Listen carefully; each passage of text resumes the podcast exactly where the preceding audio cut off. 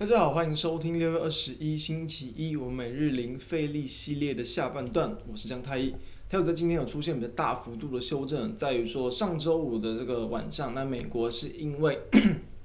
这个官员是提出说，认为在目前经济的一个这个呃状况之下，明年是有机会就提前见到升息哦。当然，其实这个地方其实在这个美股接近尾盘，还是有人来缓解说应该不会这么快。但其市场的恐慌已经浮现了呢，也因此呢在，压抑到了国际股市的表现。所以说呢，其实哦，就继这个上周其实已经有一度的一个国际股市，因为这个联准会的一个这个比较偏向鹰派的言论嘛，导致修正。那今天又再度见到这样的情况，我们该怎么样来看待台股的后市？我们这边是建议哦，我们可以看可以看到我们的标题哦，再度修正，然后等待利空之后的买点。这个地方台股是再度反映这样的一个担忧通膨的一个引诱哦的一个情绪，然后去往下修正，并且是跌幅跌得比较重，回撤到了月线附近。不过呢，我们认为其实跟这个联准会的一个讯息一样，其实都还是有机会去出现出这种利空之后的买点，因为毕竟这也不是一个要去太快收回资金的一个情况，只是比较偏向心理因素而已，这是我们的解读。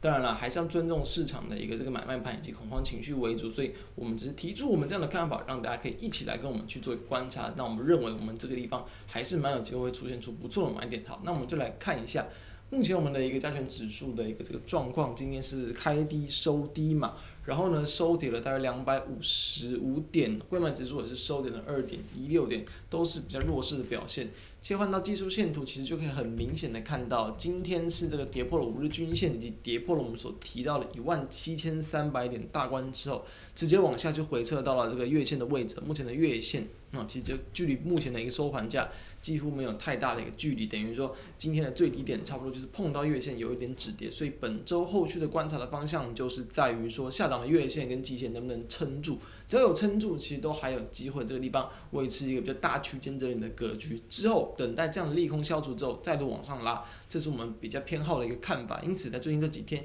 其实就有机会哦，可以来去观察到下档支撑的力道有撑住，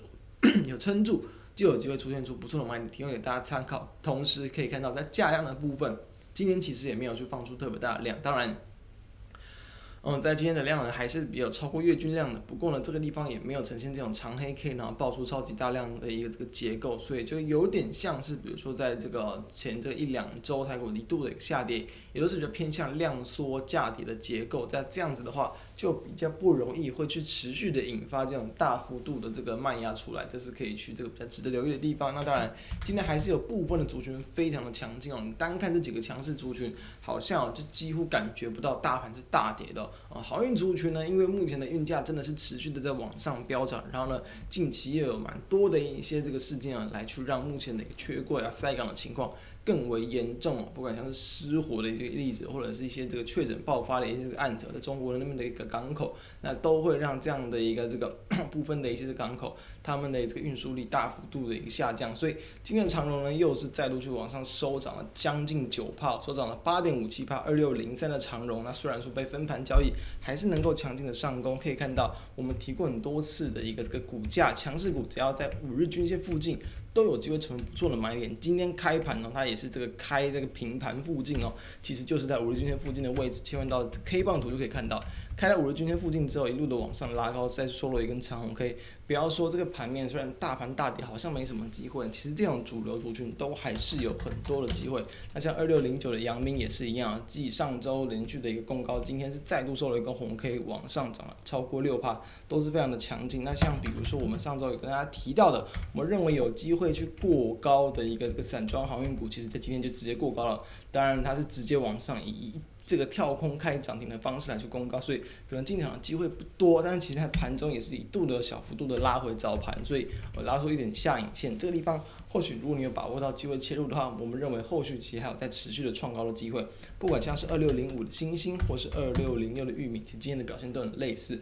还没有完全的去过高，但是今天直接开在涨停板，已经几乎代表笃定，可能明天就很有机会要去过高了。所以这也是我们在上周就已经跟大家谈的一个方向，也希望大家可以持续往这个方向去做一个关注。就算就算你可能不习惯追高，也能够去透过这样的经验来去找诶。以后有没有类似这样的一个可能去找到补涨股的一个机会哦。好。那我们再来看到，像是我们上周有跟大家去谈到的一个电子股二三二七的国巨，今天在大盘的压抑之下，那也比较可惜的跌回到了五日均线之下。但我们认为这不是，也是可能是另一个机会哦。可以先来看到，在投信筹码的部分，虽然说在上周五没有去持续的买超，但是呢，其实它这个地方也还没有松动，所以还是有一个筹码集中的一个结构。再来今天的一个这个股价回撤，虽然跌破五日均线，但也都还是守在一个季线之上。我们上周也谈到，在突破季线之后，其实也是有连续两根的一个红 K 棒往上去拉升，所以这都是我们认为还是有回撤季线止跌之后的下一个机会。好，那再来我们看到，也是其实我们在应该在上个月其实就有去跟大家来去追踪的二六四二的宅配通了。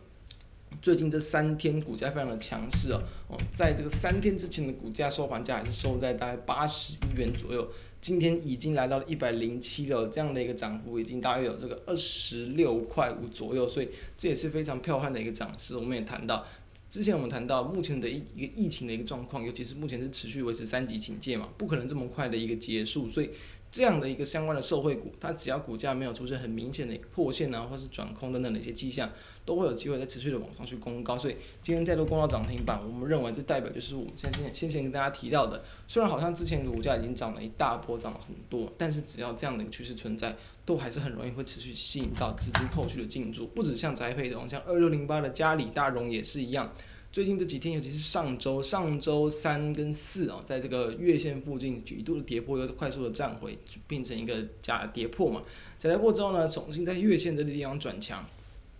月线转强呢，也是连续三根的红 K，今天也是攻到涨停板，也是创下近期的波段收盘新高价，也都是我们先前前一阵子跟大家去持续追踪了很久哦。这个我们也都是跟大家追踪了很久了，就是这个呃宅配啊，然后物流相关的个股，就是这个嘉里大荣还有宅配通，那今天都还是持续的往上去创高，我们认为这也是短线上值得留意的方向。那因此再去回归到我们今天所谈的一个重点，其实我们会界定为。目前的一个台股，但当然它就是短线已经转弱了，因为已经跌破了一万七千三百点，确实你可以把它定义为短线上是比较弱势一些，并且还有可能再往下修正，因为国际股市的一个这个嗯就是比较观望或是恐慌的一个气氛，或许不会太快的消散。但是当整个国际股市开始止稳，或是台股又在下边的一个支撑处季月线附近，这地方没有再持续往下破的话，我们认为这就会是一个好的机会，代表短线的利空淬炼出一个新的买点，提供给大家参考。那以上就是我们今天的一个观点。那如果觉得我们节目不错，都欢迎可以扫描我们的 QR code 加入我们 Line 并且欢迎订阅我们的 YouTube 频道，开启小铃铛。